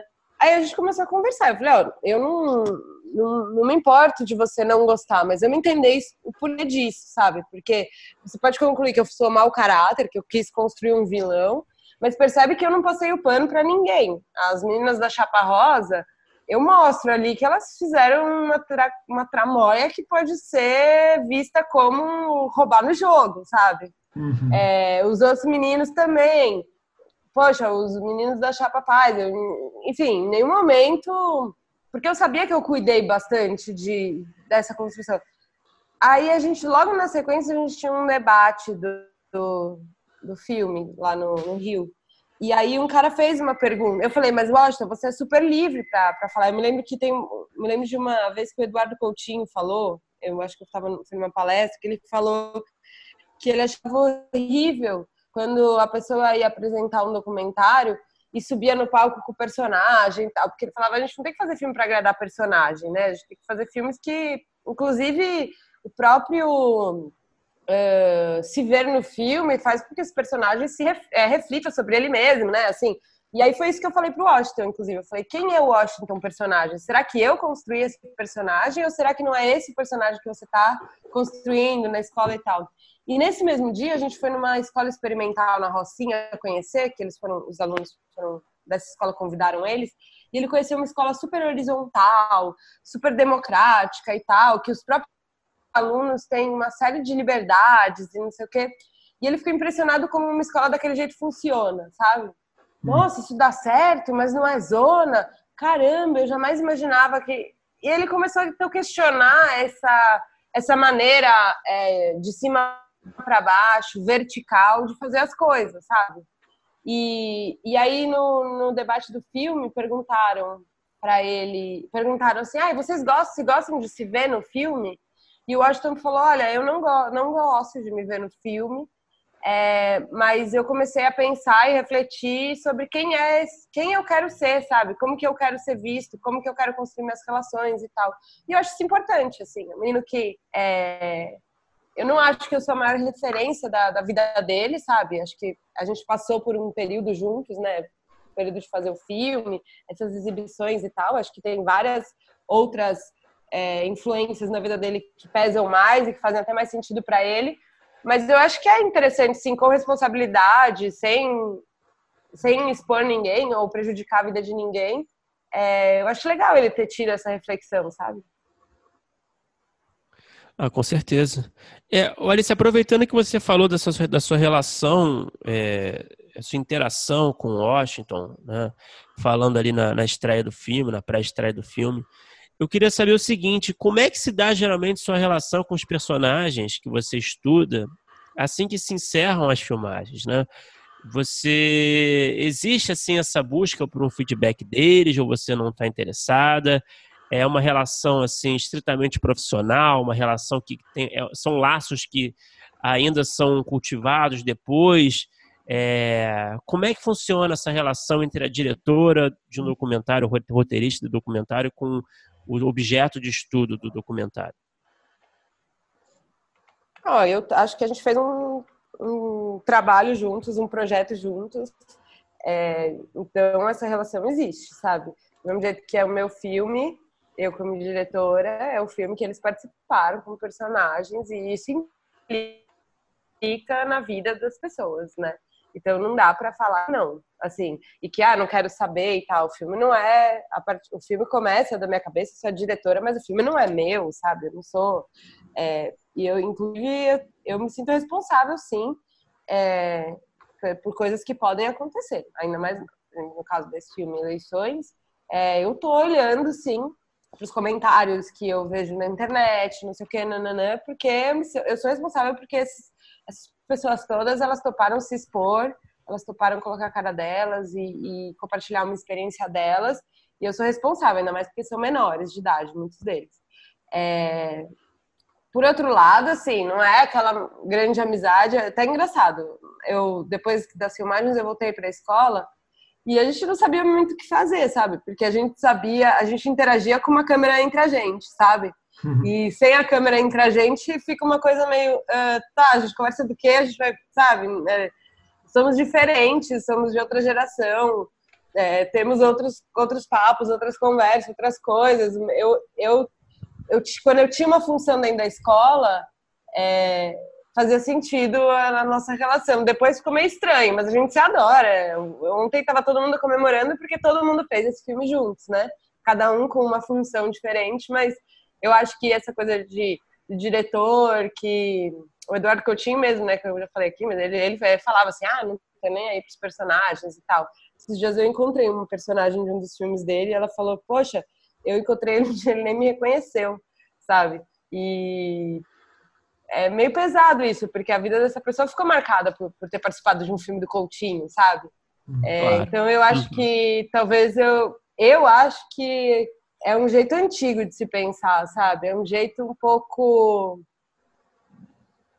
Eu não sei, assim, eu não vejo esse lugar do diretor de cinema como como já foi, sabe? Eu acho que é outra coisa. Todo mundo participa sim e, e, e isso implica na vida das pessoas sim e é uma relação um pouco menos é, esse grande artista que faz uma grande obra e essas pessoas só estão ali e só, só, só fizeram um bom filme porque existe um grande diretor. Eu acho que isso daí não faz o menor sentido para mim. É, se a gente puder, assim, O Meu Corpo é Político, que é um filme que já tem mais algum tempo, né? É, não, é recente também, né? Mas já tem mais tempo que o Eleições, que vai estar tá saindo agora. É, como é que é a sua relação com os personagens do Meu Corpo é Político? Talvez a gente consiga usar esse exemplo mais claro, assim. É, então, é um filme que também foi construído, assim, o, eu conhecia quase nada sobre é, ser trans, sabe? E eu fui construindo o filme de TV públicas, que era junto com um coletivo e tal. O filme se transformou pra caramba do, do projeto até o filme. No, e se transformou por conta do processo de pesquisa que eu fui conhecendo pessoas trans. É, e, e, fui entendendo o que que fazia sentido eu, como eu do meu lugar e tal, que nunca sofri nenhum tipo de transfobia, porque eu não sou trans. É, o que que era, como que eu poderia colaborar e que filme que eu poderia fazer que bom, que me interessasse fazer, que era que é somar uma militância, né, de, de algo extremamente violento, que é uma exclusão total de um grupo de pessoas da sociedade e, e enfim, de forma bastante violenta. Então, a gente construiu esse filme, o meu corpo é político, é, as cenas e tal. Esse filme foi um que foi roteirizado e, e, e que o roteiro eu ia atualizando e escrevendo e compartilhando. Plano, assim, enquadramento foi discutido junto uhum. sabe? Porque a gente está falando muito de imagem é, e, de, e de construção de identidade a partir da imagem. Então, assim, a gente construiu muita coisa, foi muito cuidado, assim. Porque eu tinha, inclusive, muito receio de, de fazer alguma coisa que violentasse mais ainda aqueles personagens, sabe? Eu pensava, é, o mundo inteiro é extremamente violento com, com eles e elas. Eu não vou ser mais uma violência, sabe? A câmera já pode ser muito violenta. Então, o filme é deles, assim. É, é, a Paula, o Fernando, a Gil e a Lin são quatro pessoas que. E, e as pessoas que estavam ao redor, mães, é, os coletivos que estão ali ao redor e tal. É, isso eu digo assim, por, por ter participado de debates e tal. Eles levam o, o, filme embaixo do braço, eles, eles sabem, eles têm consciência do filme que, que eles estavam fazendo, todas as fases do processo, entendeu? O filme não foi uma surpresa e tal. É, porque, mas eu acho que assim, é porque tem a ver com o filme, porque, como eu já disse, eu posso também filmar, eu já fiz isso em curtas, de filmar pessoas que que eu não tinha esse respeito e nananã, sabe? Que as pessoas que eu sabia que iam ver que não iam gostar e que, sei lá, eu filmei e nunca mais mostrei o filme, tipo, ah, tudo bem. O próprio filme Eleições, sabe? É, eu não sei o que, que algum professor lá vai achar de uma cena que eu deixei no filme. Uma cena que eu tô justamente, que eu tô exatamente criticando aquele tipo de aula, por exemplo. Ou uhum. a postura da diretora, que eu acho que ela não sei o que ela acha daquilo, entendeu? Eu coloquei, ela, ela, a gente, ela sabia o que eu estava fazendo, ela sabia que eu estava filmando, e ela fez uma cena que é, tá, todo mundo sabe que, que que aquilo lá estava sendo gravado e ia ser usado para um documentário, sabe? E, inclusive, eu acho que ela até acha boa, e o professor também acha que é legal o que eles estão fazendo ali, sabe? Uhum. Acho que educação é isso, acho que, que demonstrar poder é assim mesmo e tal. Então, é, não é que eu tô, só faço as coisas para agradar os personagens, não, né? Depende do, do filme. Mas no meu corpo político eu vejo que, assim, o próprio, na época que o filme estava sendo exibido e tal, nananã, eu ia representar o filme, mas eles também iam, a gente super se re, é, revezou e tal. E me diz uma coisa, é, esses roteiros que você costuma escrever durante, até antes, eles têm mais ou menos é, qual grau de detalhe e qual tamanho, mais ou menos? Porque é, eu imagino que talvez antes te, te, seja um pouco menos detalhado e durante ele vai começando a ficar bastante. Né? Como, é que, como é que funciona é, em termos práticos mesmo? Então, antes o do meu corpo político era só indicações, assim, por exemplo, é, indicações de sequência. Então, por exemplo, festas de aniversário do Fernando, sabe? Uhum. Porque eu sabia que o Fernando falava, ah, meu aniversário, eu sempre reúno meus amigos, é muito importante. Eu odiava aniversário depois que eu é, fiz a transição, o aniversário começou a ser a coisa mais importante para mim. Então, era festa de aniversário do Fernando. No caso do eleições, era tipo, primeiro dia de aula, aula de não sei o quê, é, aula de sociologia discutindo é, tal tema, sabe? Tipo, umas coisas meio assim. E depois, então, assim, em termos práticos, o meu corpo político devia ter seis páginas e o eleições devia ter 25 páginas. Porque uma piava muito mais os personagens fora, uma série de. A gente, eu acho que tem uma coisa também nos filmes que a gente pensar como é que a gente constrói o tempo, né? Uhum. Então, por exemplo, quanto, qual é o tempo do, do meu corpo político? São dois dias, são dois dias inteiros. Começa numa manhã, aí a gente passa por um, aí tem uma noite, aí tem uma manhã de novo e termina numa noite. O eleições, qual é o tempo do eleições? É, inclusive ele fica uma coisa acaba que acaba que ficou gente não sai da escola é, a gente são muitos dias eu nem sei, eu nem sei contar mas mas isso foi uma coisa que a gente ia pensando no, no, no tempo né? É, a gente até pensou se a gente colocava tantos dias da eleição não sei o quê. A gente fez um, um laboratório de, de montagem um Huff Cut Lab e eu lembro que o foi com o Eduardo Escorel e com o João Moreira Salles, né? E o Escorel falou assim: quanto tempo dura isso? É um mês, é dois meses, é uma semana? Não, não é, é a gente precisa mensurar, a gente precisa deixar isso claro, sabe? E a gente foi trabalhando isso na montagem, essas pausas e tal. É, então, eleições, acho que tinha umas 25 páginas e depois eu não refaço escrito o roteiro. Então, eu não sei. É, ô Alice, você até qual é o grau, assim, falando assim em termos de discussão que seus filmes geram, né? Você pôde perceber, assim, falando do, do meu corpo é político, principalmente, né? Que aborda questões, assim, super relevantes para os nossos tempos. Você sente que eles colaboraram para a discussão? Até que ponto você consegue sentir isso, essa repercussão, no sentido de sociedade mesmo? Olha, a gente assim, dá pra gente sentir na, nos debates que a gente participa, nos lugares que a gente vai, as coisas que a gente escuta. O filme, ele tá. Eu, eu acho que assim, o filme está nos espaços, né? Eu não sei em que espaços, né? Porque muitas vezes, por exemplo, o corpo político, ele passou em muitos lugares, ele passou em penitenciárias, ele passou em escolas e tal. Eu não sei. Eu, eu sinto que, é assim, legal. os filmes vão chegando nos lugares e vão tocando as pessoas, sabe? O que eu busco fazer, eu acho que, por exemplo, Meu Corpo é Político, ele é um filme que eu não acho que, aliás, eu tenho certeza que meus filmes não são panfletários, sabe? Meu Corpo é Político é um filme que toca as pessoas. É, é um filme que aproxima as pessoas não trans para é, das da, daqueles personagens, sabe? As pessoas saem do filme falando, caramba, que legal, é, pessoas bacanas, é, caramba, eu não tenho nenhuma amiga trans, caramba, eu não trabalho com nenhuma pessoa trans é, no meu escritório e tal. Eu acho que é, é, despertar para isso, sabe? Para quebrar, para a gente quebrando preconceitos e tal. Como é, como é que a gente mede isso, né? Hoje em uhum. dia tem esse negócio de filmes de impacto e tal, e eu acho, tipo, é uma coisa meio que eu nem me importo, na verdade, né? Como que você mede? Ele, que eles têm umas coisas de medir o impacto do filme. Putz, eu não, não faço filme para medir. Bom, você mede o impacto de um filme se ele muda uma lei, alguma coisa assim, né? É, enfim, para mim é uma coisa muito de, de proporcionar experiências para as pessoas e daí, sei lá, quantas pessoas viram e o que se passou na cabeça delas, né? Eu sei de relatos, gente veio falar comigo e tal.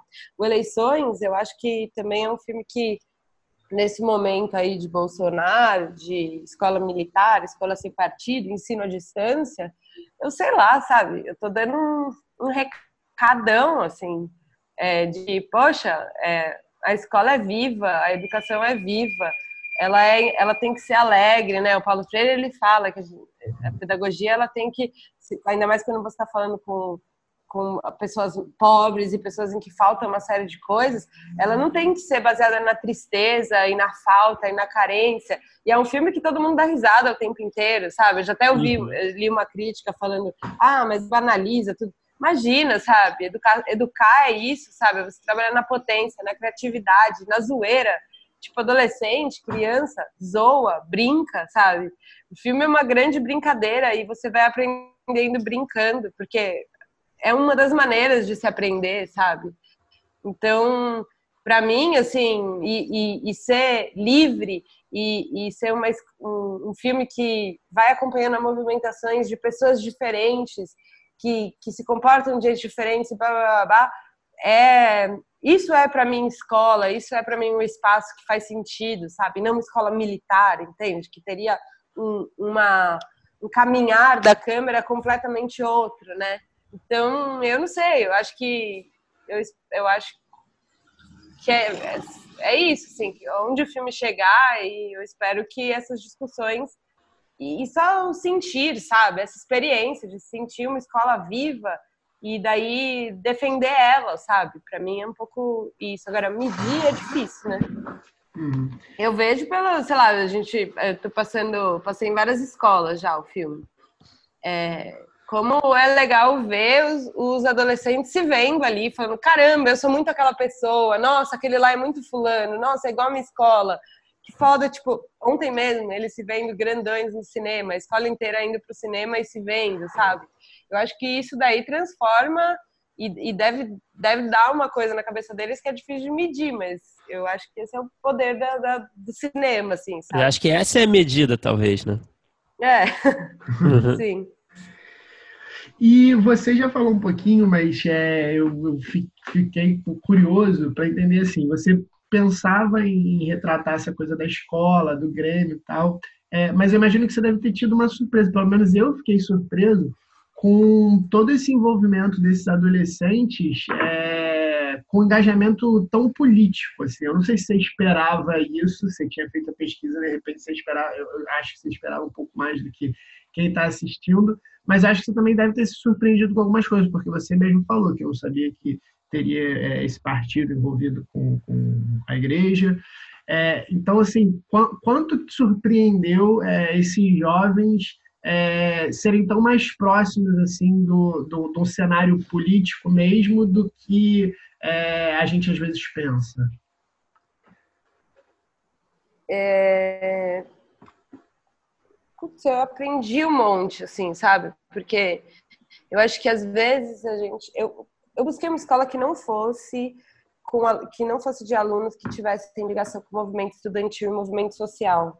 Assim, dentro do Grêmio. Porque se você vai no Instituto Federal ou em escolas mais é, modelos, como Fernão Dias ou outras escolas estaduais que tem em São Paulo, de, né, que filhos de, de da classe média e de intelectuais assim estudam e tal, você tem tipo a UJS dentro do Grêmio, a UBS está mais envolvida. O Alarico é uma escola que tem que é no centro de São Paulo, que tem uma diversidade muito grande, porque tem gente que mora na Barra Funda é, em, em, em prédios de classe média baixa, tem gente que mora em pensão e cortiço, e tem gente que mora na favela do Moinho. Então tem uma diversidade grande ali estão num bairro que tem muita coisa, né, muitos equipamentos públicos, é, mas também são pessoas pobres, é, que falta uma série de coisas, por exemplo, muitos dos pais dos alunos ali são porteiros dos prédios de Genópolis, sabe? Então é mais ou menos esse o, o além dos que moram na favela do meio, que é metade da, dos alunos da escola. Então, assim, eu busquei uma escola que fosse que tivesse mais uma cara do, de uma escola do Brasil, sabe assim? Não fosse uma escola super incrível e nem uma escola lá super caída, tipo a mais pobre e precária. E eu às vezes sentia falta, assim, falava, caramba, eles não vão, eles não se aprofundam. Mas talvez os jovens eu, eu comecei a aprender um pouco que aos, aos 14, 15, 16 anos, eles chegam até. Eles estão aprendendo, sabe? Eu, eu tinha, acho que, uma expectativa mais alta. É, e daí, assim, com relação a se surpreender como as coisas estão, sim, as coisas estão. Eu me surpreendo como é, alguém pode vir com um projeto falando que não vai falar de política na escola, sabe?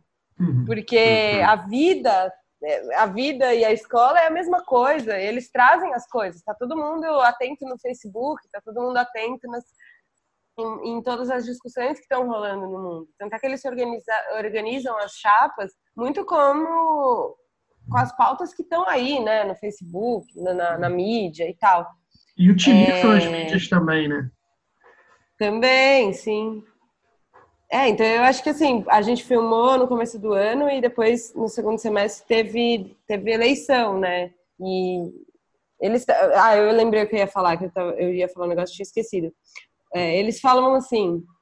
A gente, ontem mesmo no debate, um dos alunos falou assim: Não, foi muito legal, porque a gente não sabia nada de política, e daí com filme e tal, a gente começou a saber e aprender e tal.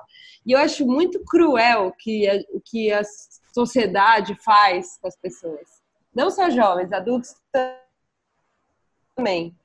Que é primeiro fazer um jornalismo e, uma comunicação falando de política muito complicada, sabe? Com uma linguagem muito complicada, que distancia as pessoas da, da política. Então, assim, é, um adolescente escuta sobre, um, uma reportagem sobre reforma da Previdência, o pessoal fala, assim, de um jeito tão... De, e isso é, assim, se a gente vê, sei lá, Graciliano Ramos discutir isso no Vidas Secas, né? A gente tem uma linguagem que, que afasta. O próprio Paulo Freire fala isso, né? As pessoas elas entendem das coisas, elas não entendem quando se fala um português que é só para poucos, sabe? Um uhum. português que é para uma elite. Então, assim, a, quando eu, eu acho super cruel quando eu escuto uma pessoa falando que não entende de política. Que é óbvio que você entende. Se você está vivo, sobrevivendo no mundo, você está fazendo política o tempo inteiro, né? Agora, por que, que a gente distancia tanto o que é política do que é a nossa vida, né? Então, acho que todo o processo até do filme foi de, bom, então vamos começar aqui num processo democrático bem pequenininho, dentro da escola, e aí isso vai se expandindo e tal. A democracia é uma coisa que se ensina, que se exercita, que se pratica, né? Então, é, eu acho que é só a gente ir puxando as coisas que elas vêm, sabe? Uhum. Uhum. E quando você fez o filme, você imaginava que o filme ia ser lançado nesse contexto todo que estamos vivendo político? Porque eu acho que ganha uma importância ainda maior, né? Você tinha essa, esse pensamento? Ah, olha, independente do. do Quando é que vocês né? fizeram o né? filme? Desculpa. Faz um ano. Foi no, exatamente há um ano atrás. Aliás, é, ah, tem até a morte, morte da, da Marielle. Marielle. É, a morte, é verdade. É. é. Ah, eu, eu, eu queria filmar no ano 2018, agora pensando assim. É legal que a gente. O filme acaba que é também um documento, um retrato de, da juventude em 2018, né? O ano em que o Bolsonaro foi eleito e tal. É, eu e eu acho que, assim, discutir educação é uma coisa que a gente tem, tem que sempre discutir. A educação pública sendo sucateada e quase extinta, né?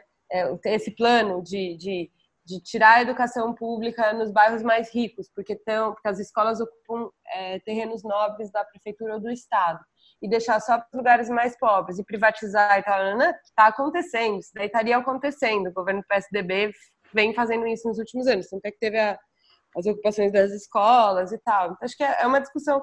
Mas sim, daí se torna muito mais atual com o que está acontecendo agora, e com esses projetos e tal. Mas assim, o projeto sem partido já existia. Sim. O projeto de ensino à distância já existia. Enfim, acho que também a gente tem que o, o Temer congelou em 20 anos os investimentos de saúde e educação em 2016, né? Assim, então uhum. era tudo, tudo já vinha acontecendo, assim. Agora piora, mas também não é uma coisa que foi uma grande novidade, né? Assim. Sim. É, Alice, a gente tem um, um bloco final aqui que a gente faz com todos os roteiristas com quem a gente conversa. Uhum. São as mesmas perguntas que a gente faz para todo mundo, certo? Uhum. Então, vamos lá. Primeira, qual foi o melhor roteiro que você já escreveu, na sua opinião? Pode ser para qualquer formato, qualquer gênero, enfim, imagino que né, seja mais, seja mais documentário, né? Mas... O melhor roteiro que eu já escrevi? Sim. Pode ser curta também. Foi esse de agora. Eleições. Justíssimo. Mas sei lá, eu não sei, na verdade, que pergunta, porque nem. Eu tô muito. Nesse caso do, do eleições, eu tive. Eu fiz com a Vanessa, que é roteirista, sabe? Foi a primeira vez que eu trabalhei com, alguém que, tipo, é roteirista, porque também vou fazendo uma coisa muito, muito orgânica, assim. É, muito quase que eu, eu, vou, eu vou imaginando e pensando. Dessa vez a gente começou a pensar em, em eu aprendi, assim, sabe, assim, arco narrativo de personagem, beat, não sei o quê, tipo, até os termos técnicos de roteiro, porque eu nunca, eu vou fazendo, e o Yuri, que é o montador, é o terceiro filme que a gente faz juntos, né, a gente vai fazendo muito, assim, a gente não anota nada, sabe, a gente vai, fazer muito, vai fazendo muito do feeling, assim, eu acho que foi legal ter, dessa vez, eu ter estruturado mais com a ajuda da Vanessa. E aí eu e o Yuri também, a gente continuando nesse nosso jeito, nosso jeito meio de, de feeling e tal, mas eu acho que teve um processo de preparação maior, então acho que foi, foi bom, assim, eu fiquei satisfeita com o resultado. E qual foi o pior roteiro que você já escreveu? Olha, eu, eu fiz um outro longa chamado Plata Mama. Não sei se vocês chegaram a ver. Ele passou em Tiradentes no ano passado. Que foi muito complicado, assim, porque foram várias. O, o, o, o, planejamento, assim, o roteiro, ele apontava para várias coisas que eu não consegui fazer com os personagens, sabe? Hum. E aí depois ter que me virar com o material foi muito complicado eu não diria que foi o pior, porque acho que foi assim, mega aprendizado, mas foi o mais dolorido de lidar, assim. Depois, assim, confrontando o roteiro com o material filmado. Foi incrível, na verdade, porque foi um mega desafio, um super trabalho. Eu aprendi um monte, é... mas isso mas foi bem dolorido. Uhum. E qual é filme ou série, pode ser documental, pode ser de ficção, que você assistiu e gostaria de ter participado é, da, da concepção, ter, ter escrito ou ter, ter, de certa forma, participado da produção, direção, etc. Nossa, peraí, vou pensar. Aquele filme que dá inveja, aquele projeto que você, você vê e fala, putz. Putz, eu devia ter feito devia isso. ter feito isso. Eu, eu acho que eu gostaria de, de participar de um processo de um filme do Wiseman. Tipo, agora, não sei, eu pensei até nesse, não sei se vocês chegaram a ver nesse Jackson Heights, sabe? Não. Vocês chegaram a ver? É um filme recente dele que eu nem acho assim que é super bom, que ele mapeou o Jackson Heights. É esse o nome? Do que é um bairro no Nova York. Deixa eu só colocar aqui, Jackson. In Jackson Heights, é isso? Você tá vendo aí? Eu tô aqui no. Achei aqui. É, em Jackson Heights. Uhum. Eu, eu tenho curiosidade de participar de uma de um processo desse, assim, porque eu acho que me interessa, assim, esse, esse cinema que ele faz. De, de entrar num lugar, e no caso desse, ainda que foi num bairro inteiro, assim, e como que ele vai construindo isso? Eu acho que não é nem só participar da filmagem, mas é, o processo de edição também deve ser muito doido, assim. Eu acho que me interessa, assim, o cinema dele, essa construção que ele vai fazendo desses espaços, dessas instituições. Então, acho que algum, de, algum filme dele seria legal participar. Hum, legal. E, e, esse Jackson Heights eu acho mais louco ainda, porque ele consegue... Porque normalmente ele está em um, em um espaço, né? Assim, seja, sei lá, uma escola, uma prisão, uhum. uma, um, hospício.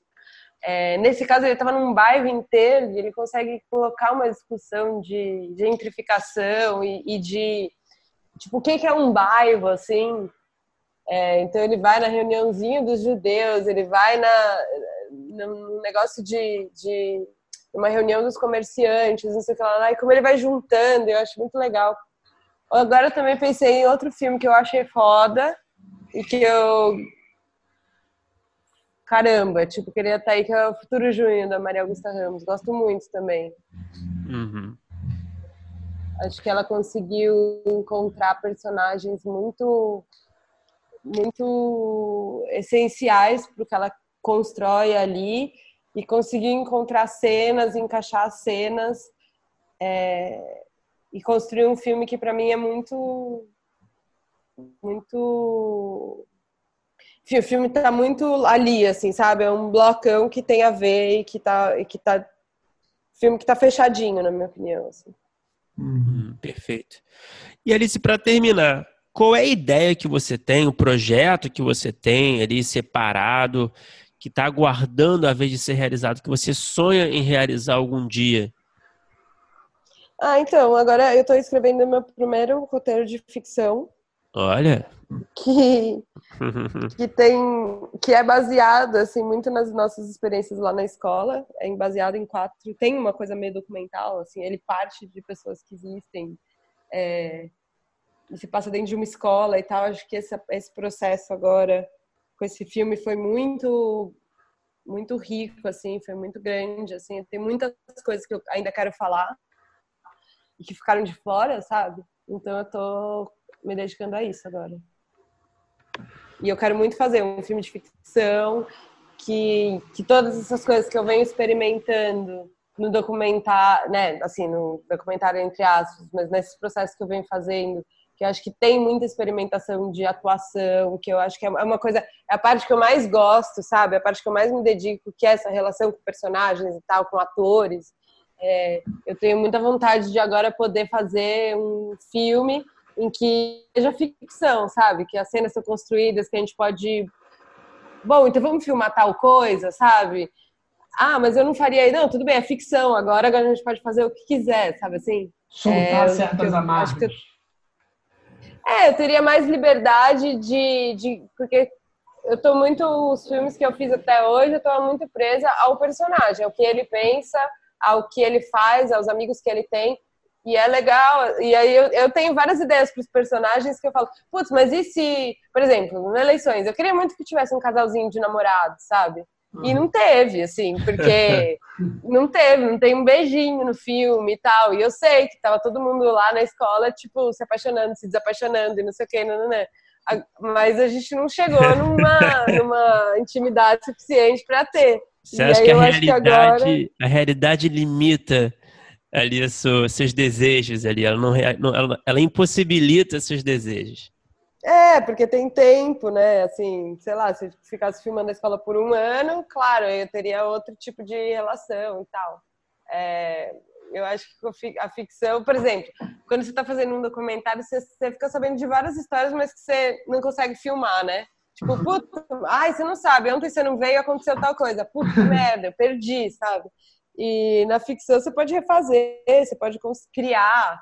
Tinha um, um no Eleições, tinha um, uns meninos, eles um dia, eu tava vendo stories, assim, nem sei se tinha stories, eu vi um vídeo do que eles postaram, que eles fizeram uma guerra de extintor no Minhocão. E foi hum. muito legal. Eles roubaram os extintores da escola fizeram uma guerra de extintor no Minhocão. Aí eu falei, ai, vou fazer essa cena. Ficou uma bosta a nossa guerra de extintor filmada, porque a gente quis organizar um negócio que foi maior zona, sabe? Não deu certo, assim. É. Tipo, já tinha perdido a graça, eles não roubaram de verdade, não sei o quê, então não sei. Eu tô mais. Eu tô querendo poder brincar mais assim. A diretora ia adorar, né? É. Não, fez, tipo, a gente alugou os extintores, aí a gente, tipo, descobriu que era mó perigoso o extintor que eles fizeram a guerra, não podia, era super perigoso, daí a gente pegou um outro tipo de extintor, daí, só que ele era muito mais pesado, sabe assim? É, enfim, foi uma coisa meio que eu tentei fazer, não, aí, então beleza, então vamos fazer ficção, então vamos fazer o negócio certinho, sabe? Então eu tô interessada, tipo, acho que vai ser legal brincar, assim, poder pensar e construir. Ah, Sem legal. Tirar também essa, essa, essa, essa experiência toda do documentário, né? Eu acho muito legal também. É, a colaboração das pessoas também para cenas e tal, mas acho que Aí seria um filme de ficção com coisas de documentário, com coisas documentais, e não um filme documental com coisas de ficção. Uhum, uhum. Ah, perfeito, Alice. Que legal. Eu até ia te perguntar isso, se você tinha interesse em fazer ficção algum dia. Não consegui, bom que você falou agora. legal, tô torcendo aí e fiquei curioso. É, estamos Bacana. Uhum. Ah, tá legal. bom, Alice. Pô, muito obrigado por falar com a gente. Parabéns pelo trabalho. A gente adorou eleições. E, Ah, valeu. e é isso. Boa sorte aí. Muito obrigado. Obrigada, gente. Me manda aí quando eu ficar pronto. Pode deixar que a gente manda. Parabéns, o filme é muito bom, cara. É o que você falou, ele tem uma coisa divertida, ele é super interessante. Pô, parabéns mesmo, você fez um filme ótimo. Ah, que bom, gente. Feliz, obrigada. Ah, legal, Alice. Prazerzão. E eles me tiram uma dúvida. Esse curta que você fez, Diálogos, não é? Diálogos? Ah, sei. Aonde que eu posso assistir? Tá em algum lugar? Não. Tá no meu Vimeo. Tá eu aberto? mostro. será? Ah, eu não sei, porque eu tenho dele, mas Fiquei eu curioso. posso te mandar. É, eu, Fiquei Well, curioso. nossa, eu fiz faz muito tempo. Mas eu eu mando, eu mando. Eu, eu fui, o meu pai é judeu. E aí Sim, sim. tinha umas viagens, tem umas viagens para jo, jovens judeus para Israel e tal, e eu fui duas vezes. Você, paga super, você quase não paga assim. E É o aí eu fiz é, eu fiz o Taglit e depois eu fiz um outro, que era a Marcha da Vida. E aí, quando eu fiz o Ah, Marcha da Vida, fiz toda uma pesquisa e fui com um amigo para encontrar espaços de diálogo, assim, espaços de integração entre árabes e judeus é, em Israel. E aí a gente alugou um carro e saiu desbravando esses espaços, sabe? Fomos para territórios árabes, territórios palestinos e tal. E aí é isso, tipo, fiz lá um, uma reflexão do que eu vi, do que eu conversei com as pessoas. Eu mando para você. Pô, demais. Tu- Pô, eu, sou- eu, eu fiz o Taglit também, né? Eu, pô, Ah. quero ver. Fiquei super curioso. Tá, eu vou sim. te eu vou te mandar, eu vou te mandar o link. Eu acho que tá fechado porque tem às vezes tem Só, se você também, se for um problema, não- é, tudo bem também. Não sei se você, sei lá, tão antigo, porque tem gente que não gosta. Ah, não, mas aí não, não ficou tão Não, legal. não tem problema não. Eu acho legal assim. Eu acho que é uma boa reflexão. Assim, sei lá, né? Eu tinha vinte e poucos anos, eu tava na faculdade ainda. Então, sei lá, tipo, tem minha voz, são coisas assim, tipo, mas É. normal, eu acho, acho Não, que foi um é. mega foi um percurso bom, assim. Ah, legal, legal. Beleza, Alice. Então, pô, brigadão aí novamente.